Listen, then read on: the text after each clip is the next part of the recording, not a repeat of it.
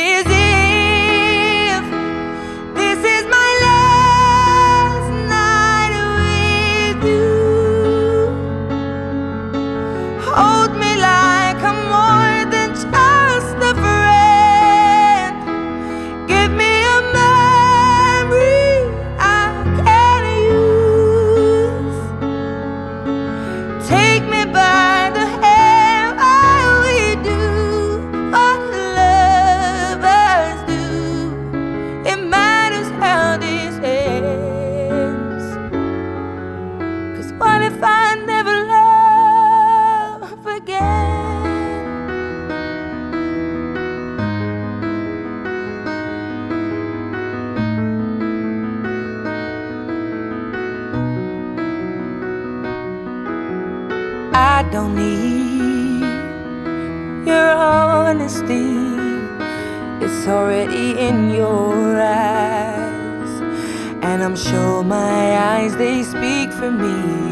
No one knows me like you do, and since you're the only one that mattered, tell me who.